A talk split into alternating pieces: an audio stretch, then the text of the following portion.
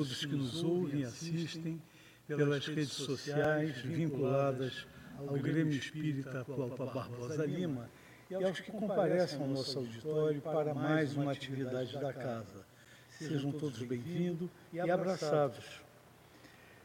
Para iniciarmos essa atividade de hoje, faremos a leitura de uma passagem do livro Fonte Viva, de autoria do Espírito Emmanuel, pelas mãos do nosso saudoso e querido Chico Xavier.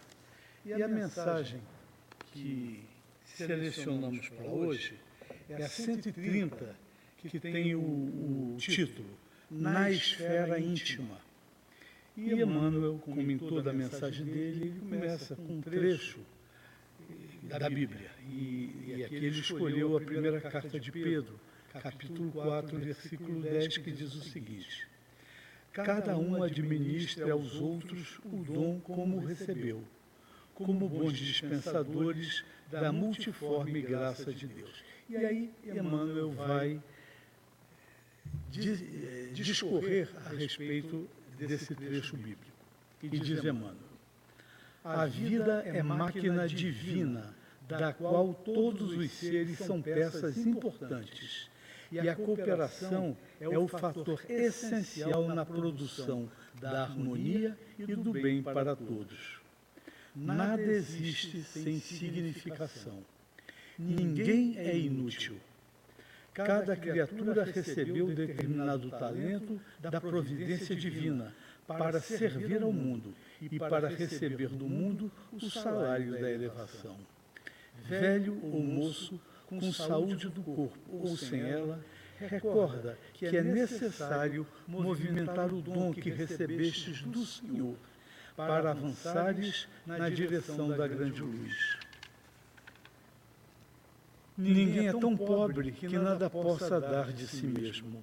O próprio paralítico, atado ao catre da enfermidade, pode fornecer aos outros a paciência e a calma em forma de paz e resignação.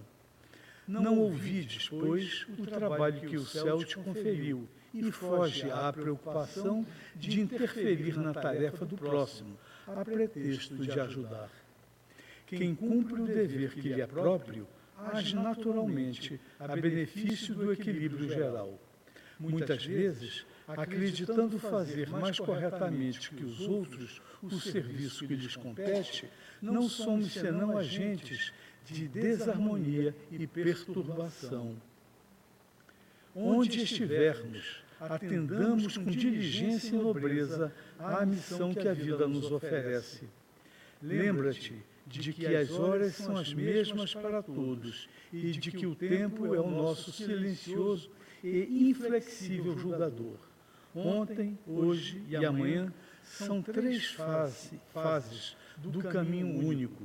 Todo dia é ocasião de semear e colher. Observemos assim a tarefa que nos cabe e recordemos a palavra do Evangelho.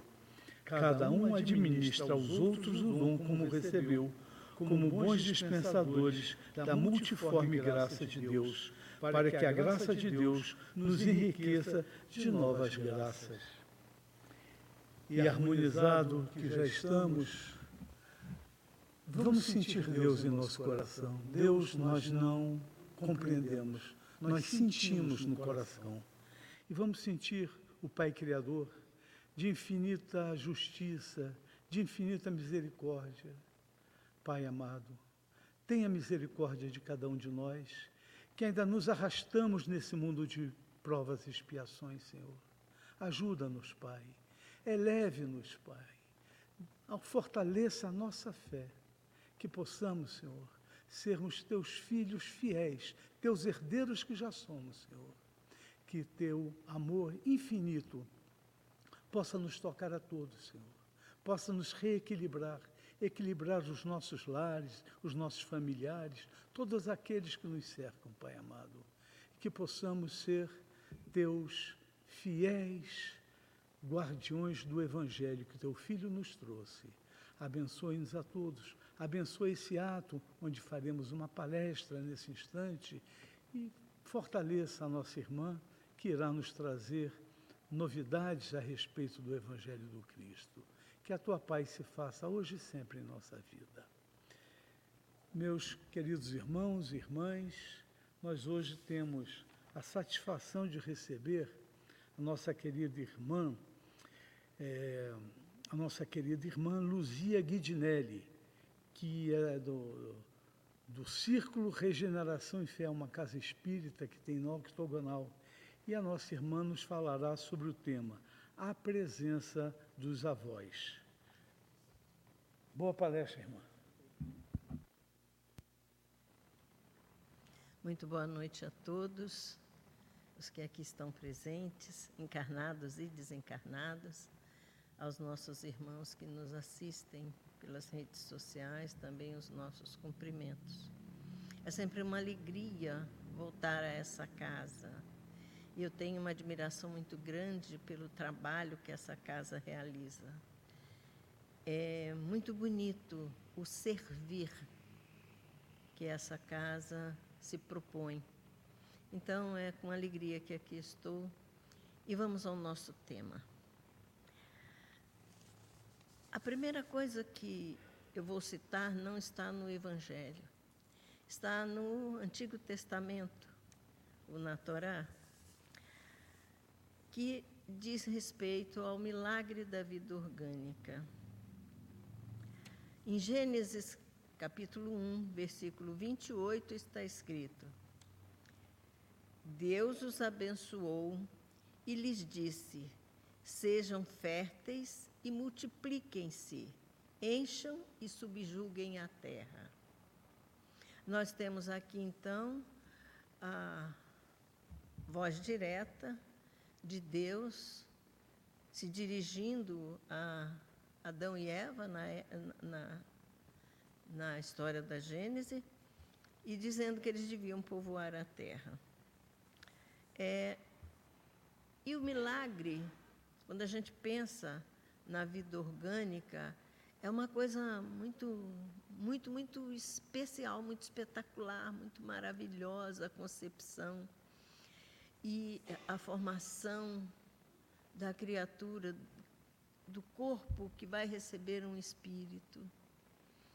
E em torno dessa criatura, em geral, se unem pessoas, além dos pais, que vão receber essa criança, esse espírito que vai ter mais uma oportunidade de caminhar em direção a Deus.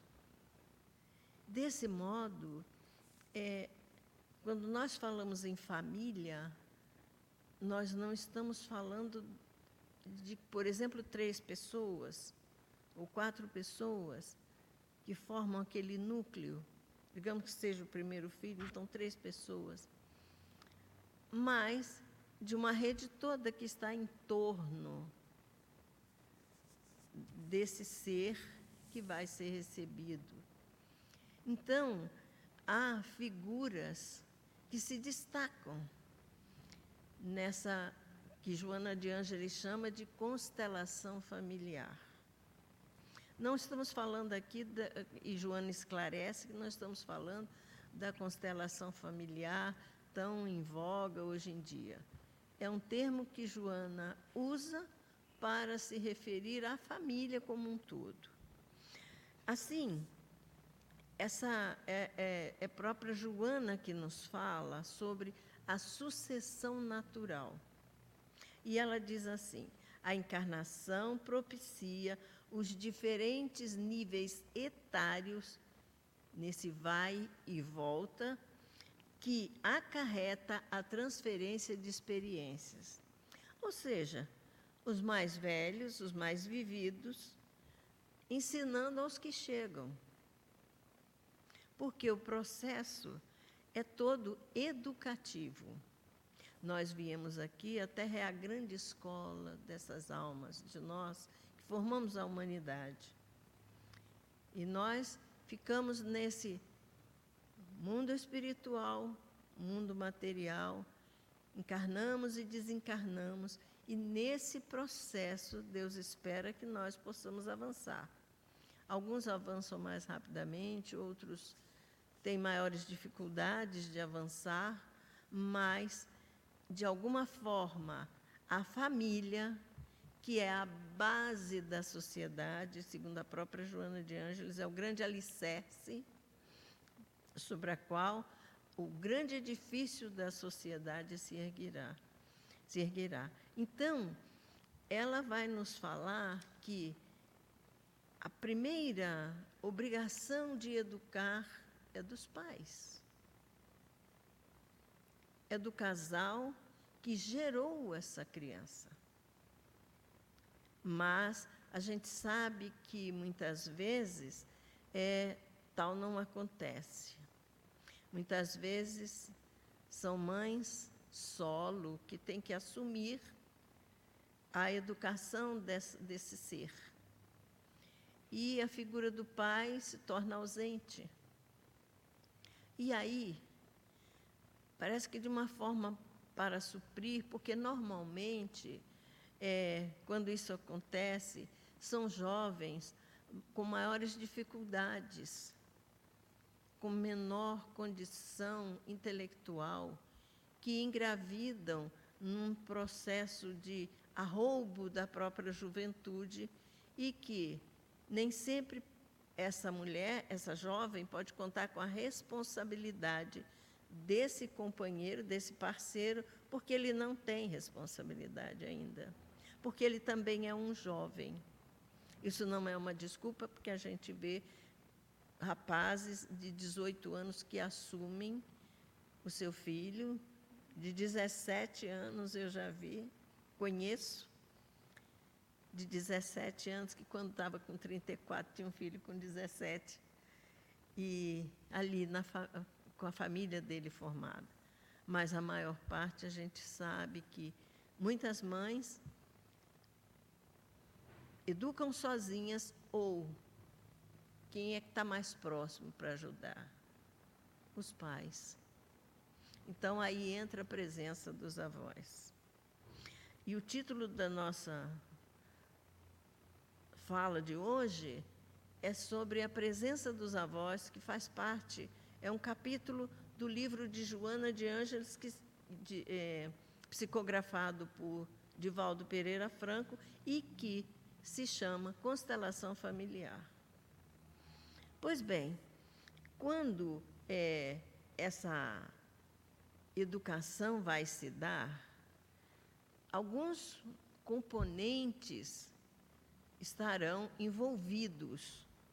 Bem, os primeiros a educar são os pais. É daí que vem a base da formação da criança, principalmente em matéria de princípios, de valores. Quando essas pessoas possuem esses valores, mas nem sempre. Bom, logo depois vem a escola. Mas nós estamos aqui para falar da presença dos avós na educação e no acompanhamento do desenvolvimento desse ser. Então, nós vamos ter é,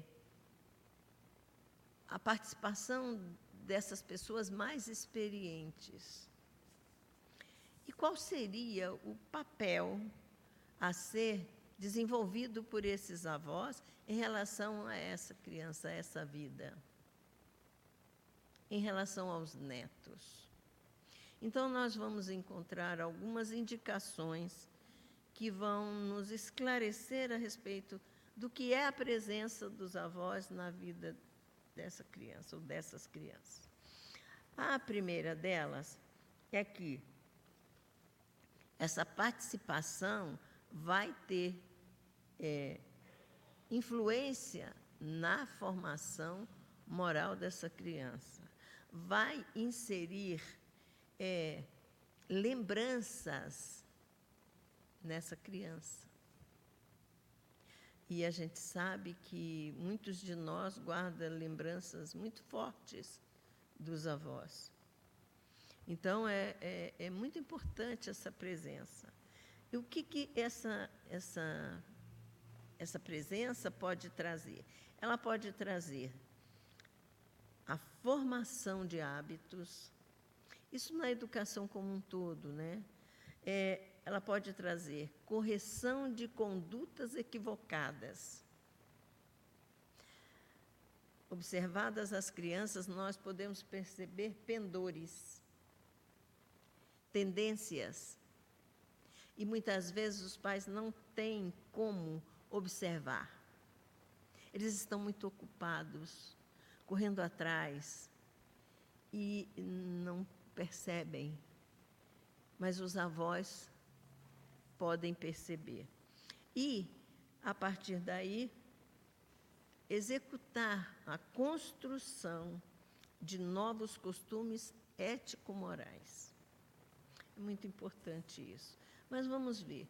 Então, primeira coisa, quando a gente fala na presença dos pais, da, desculpe, da presença dos avós, por exemplo, em relação aos pais, a gente sabe que uma criança que chega e eh, deixa o casal meio atordoado. Um casal jovem que tem um filhinho, uma filhinha, não sabe direito como lidar, mas os avós sabem. E quando há bom senso, as avós se revezam. Não fica uma querendo a primazia. Não, é apoio, é oferecer apoio. Então, desculpem, é, a última coisa que esse casal precisa é que as duas sogras entrem em conflito para ver quem que vai cuidar melhor da criança, desse bebê. Então, é apoiar. E apoiar não significa estabelecer as diretrizes. Você tem que fazer assim, não, porque esse chazinho aqui é que vale. Minha avó falava que esse era o chá. Não é por aí. Pois bem, com relação à criança, a primeira coisa é a afetividade, e é inevitável.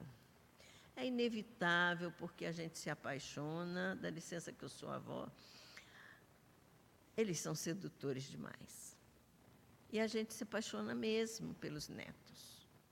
Então, essa afetividade deve ser percebida pela criança. Agora, uma coisa é você amar o seu neto, a sua neta. Outra coisa é você sufocar essa criança com excessos de mimos, por exemplo. A afetividade deve fazer com que a criança perceba que ela é amada pelos avós. Pois bem, nós falávamos lá nas, na, na, percepção da, das, das mudanças. Então, esse é um papel dos avós também, que podem observar as mudanças que vão ocorrendo, a, a, a demonstração de, de caracteres desse espírito que vem milenarmente acumulando experiências e ele pode trazer problemas a serem resolvidos nessa encarnação, tendências. E aí, o papel dos avós aí é muito importante. A percepção por causa da própria experiência de vida dos avós. A questão da segurança. Quando um avô vai, vai ajudar um neto a aprender a andar de bicicleta, isso é muito importante. A criança percebe que pode confiar. O avô não vai, o avô não vai impedir que ela caia, mas vai querer que ela use joelheira e capacete. E vai dizer: você vai cair mesmo, andar de bicicleta causa tombos. Mais tarde ele vai querer o skate, também vai cair. E vai por aí. Então, as experiências dele é, no sentido de se sentir seguro ao lado desses avós, é muito importante. E, em geral, isso acontece. Os avós conseguem oferecer bastante segurança para essas crianças. A outra coisa é a interação. Diálogos, histórias, viagens, vivenciar momentos que poderão no futuro ser aquele baú de lembranças daquele adulto que vai olhar para aquele menino que ficou lá atrás e vai ver que ele tem boas lembranças. Histórias da família. Contar histórias daquele tio hilário, contar histórias do bisavô, contar histórias de como foi difícil eh, quando essa família se deslocou de tal lugar para tal lugar. Se é uma família que tem ancestrais estrangeiros, falar das causas que fizeram, porque, porque vieram para o Brasil. Essa criança vai se sentir é, pertencente, é uma questão de pertencimento, não apenas aquele núcleozinho ali, mas a ancestralidade. Então, os avós podem fazer isso. Podem fazer álbuns de fotografias, de, eh, de historinhas, de versos, eh, poesias, enfim, lembranças. Mas que essas lembranças possam ser também palpáveis. Ensinar a jogar xadrez, ensinar a jogar dama, enfim, ensinar a fazer biscoito, botar a criança para ajudar. Maravilhoso. Bem, agora, os avós devem ensinar o respeito à autoridade. E a primeira coisa que ele vai ensinar é com exemplo. Ou seja, ele não vai interferir no modo como os pais querem educar essa criança. Ele já fez a parte dele, já educou os filhos. Não é ele que vai educar, direcionar a forma como essas crianças serão formadas. É papel dos pais. Ele está ali para apoiar, para tornar a vida dessa criança melhor e não para criar um atrito com os pais dessa criança cada um no seu quadrado, como diz um amigo meu. Então, e outra coisa, a questão dos mimos, né? O pai diz: não pode tomar o sorvete antes do almoço. Ah, pode, tadinho. Ele está com vontade de tomar sorvete. Vamos seguir a recomendação dos pais. Bem, é, essa, essa, essa análise deve ser uma coisa que os próprios avós possam refletir a respeito de como se comportar, não ir levando o barco de qualquer jeito. É uma vida, é uma criança, é alguém que vai se tornar um adulto e que vai ter a sua influência na formação. Então, temos que ter esse cuidado para que as nossas atitudes possam ser as mais positivas possíveis. Porque, afinal, é o exemplo. No final, é o exemplo que vai fazer com que é, essa, essa ajuda na educação possa ser mais efetiva. E quando a gente fala de avós espíritas, os avós espíritas, a não ser que um dos membros do casal seja de religião diferente, e aí os avós não vão interferir, mas se são espíritas, devem estimular o culto do Evangelho no lar para os filhos, a fim de que os netos possam usufruir disso, e também estimular para que essa criança possa participar da evangelização na casa espírita. É um papel que os avós podem discutir com os filhos e verificar, estimular mesmo. Vai, meu filho, leva. Você se lembra como era bom quando você ia e tal? Pode ajudar. Bem, nós temos que pensar que tipo de legado nós vamos deixar. No geral, quando nós desencarnarmos, e durante algum tempo as pessoas vão se lembrar de nós depois.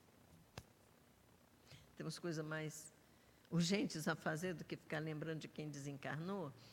Mas, quando se referirem a nós, que sejam coisas positivas. E, quando, e isso, quando se trata de um neto, aí é mais importante ainda. Por quê? Porque essas lembranças vão efetivamente é, gerir sentimentos. E esses sentimentos deverão trazer saudade, porque só se sente saudade daquilo que é bom, né?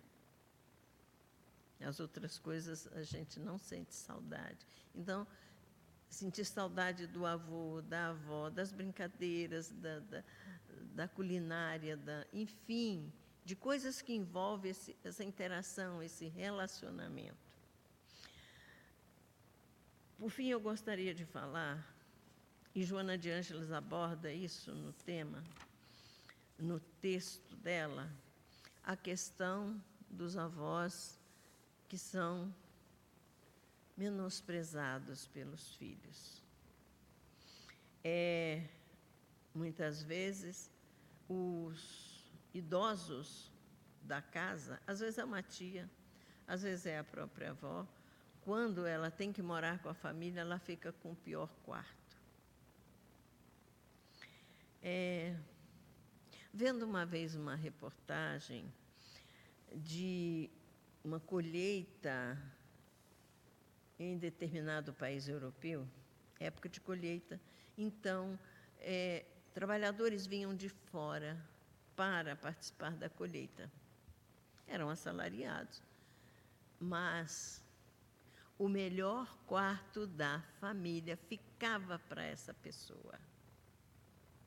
Porque eles não tinham certeza de como era a casa, a, o conforto que essa pessoa podia usufruir lá na sua casa de origem. Mas ali eles queriam que essa pessoa tivesse o melhor lugar para descansar depois da lida. Agora vocês vejam,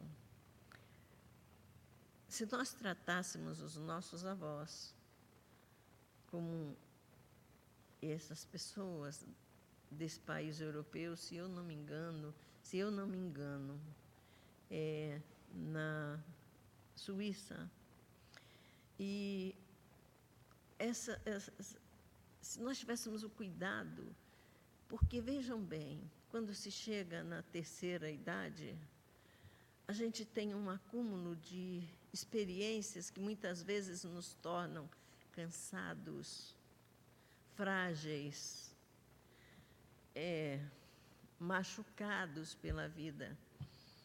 E vai ficar com o pior quarto, com o pior colchão. Não bota um ventilador, imagine esse calor, né? Que tem feito. O idoso não ter direito a um ventilador enquanto os outros têm no quarto ar-condicionado. Ou muitas vezes colocam num asilo, numa casa de acolhimento e não visitam. Então é como se o passado desse idoso não existisse. Então Joana de Ângeles fala sobre isso e dá um conselho mesmo para que os, os avós sejam bem tratados na família.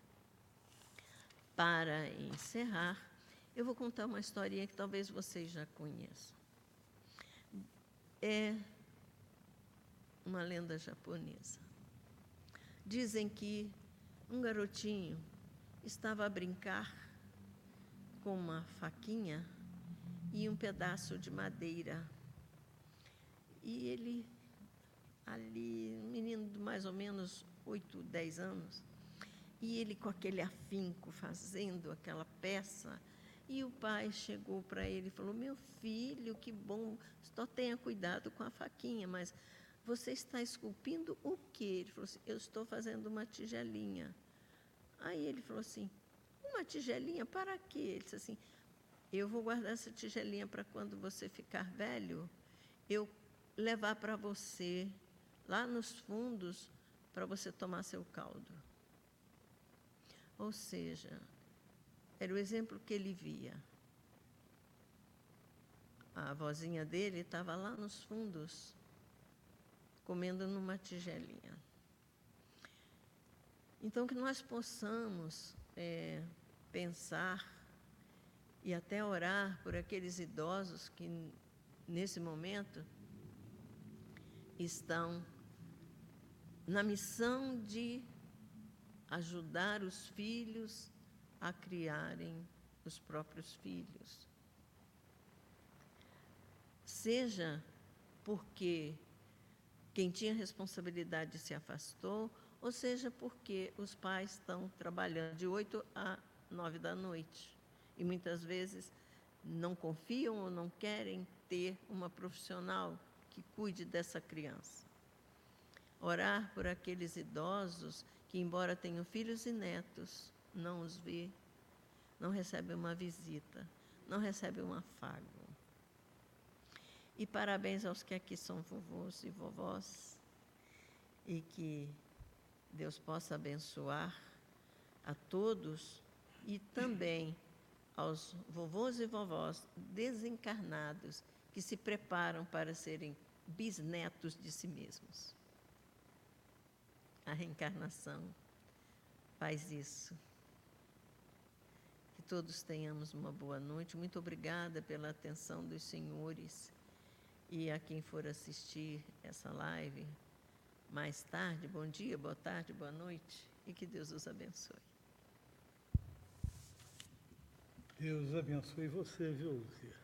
Eu estava pensando, você falando tanto e com tanto carinho dos netos, você deve ser uma ótima avó, viu? Deve ser uma ótima avó. A gente vê pelo amor que você fala dos netos. E todos nós, no meu caso também, eu já fui neto, pai e hoje sou avô de três. E realmente o que você falou é, é isso mesmo. E que muitas pessoas possam ouvir essa tua palestra, porque além dela ter esse amor todo que você dedicou aos netos, essa missão do avô em relação aos netos, também tem um, um certo puxão de orelha, orelha, né? que deve ser dado àqueles filhos que esquecem dos pais. Né? Então, realmente. Ou que sobrecarregam. Ou que sobrecarregam os pais. Então, a, a Casa de Atual só tem a agradecer pela sua, pela sua imensa participação e a mensagem que você trouxe com tanto carinho para todos nós. Muito obrigado. E no, no transcorrer da nossa atividade, nós vamos a alguns avisos. Alguns avisos. Primeiro, corram. Doutrina explica só vai até o próximo dia 10. Então, todos nós que gostamos de escrever, mas mesmo que não saibamos escrever, a gente acha que não sabe escrever acertadamente, mas escreve um tema, porque a casa tem uma equipe que vai te ajudar, te auxiliar a aprimorar esse, esse texto. Então é importantíssimo a participação de todos nesse. É um concurso, mas é um concurso que não tem prêmio. É o concurso onde você vai ver o seu artigo publicado. Isso é muito bom, desenvolver esse, esse esse dom, né, que é um dom que a gente recebe e vai fazendo. O outro aviso também, essa casa é rica em, propiciar a cada um de nós desenvolver, olha, sarau, até o dia 7 do 10. Você pode vir aqui e se inscrever, né? Mas depois você pode vir aqui no dia do sarau, recitar uma poesia, cantar uma música, fazer alguma coisa de arte a, a, respeito disso. Eu me recordo, se me permite, é, eu tinha uns oito, nove anos, eu sou péssimo em poesia. E no colégio tive uma poesia e eu me inscrevi, tinha um concurso. E eu fui, decorei, sei até hoje a poesia, porque a professora de português falou assim para mim, olha, eu tinha ficado segunda época, ela falou: olha, se você não decorar essa poesia, você vai, repi vai repetir. E a poesia se chamava Brasil. Ela deve ter umas 10 páginas, eu decorei toda ela. E fui último colocado no, no concurso de poesia, mas fiz. Você se incentiva, você vai, vem aqui, porque além de você recitar poesia, é um momento de nós nos abraçarmos, de estarmos na casa. É muito alegre esse momento. de sairmos assim, às vezes, do, do, celular, que é tão solitário, né? e ver que, que a outra pessoa, às vezes, tem as mesmas dificuldades que você, mas vem cantar. Eu só não me atrevo a cantar porque o Paulo vai me expulsar aqui do Atualpa. Mas, mas é bom, viu? É, nós temos também um convite que é para o próximo domingo, pela manhã, dia 8 do 10, a nossa próxima palestra, onde o Rafael Viana ele vai nos falar sobre estímulo fraternal.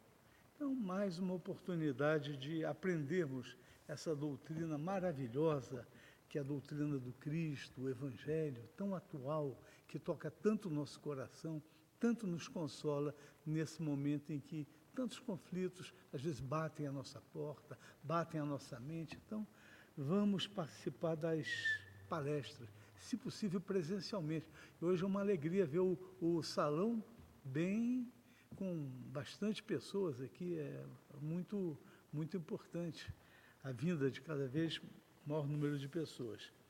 Já falei muito, estamos harmonizados e novamente nós convidamos a todos, aqueles que quiserem fechar os olhos, fiquem à vontade, mas vamos continuar comungando com o Pai, Pai Criador, esse ser maravilhoso que nos criou, e nos curvarmos diante dele em agradecimento pela vida, por ter nos criado, ter proporcionado a vida em cada um de nós, ter nos dado a bênção da vida da encarnação que estamos vivendo, a oportunidade de sermos netos, pais e avós. Obrigado, Senhor. Abençoe a todos, abençoe os avós, os pais, os netos, abençoe a todos nós, Senhor. Que a tua paz se faça em nosso coração. Graças a Deus e graças a Jesus. E para você que ficou na sua casa, não veio aqui ao atual para Barbosa, nós teremos o passe logo após a prece e um sorteio desse livro aqui maravilhoso. Então, damos por encerrado a transmissão e vamos aqui à nossa parte interna.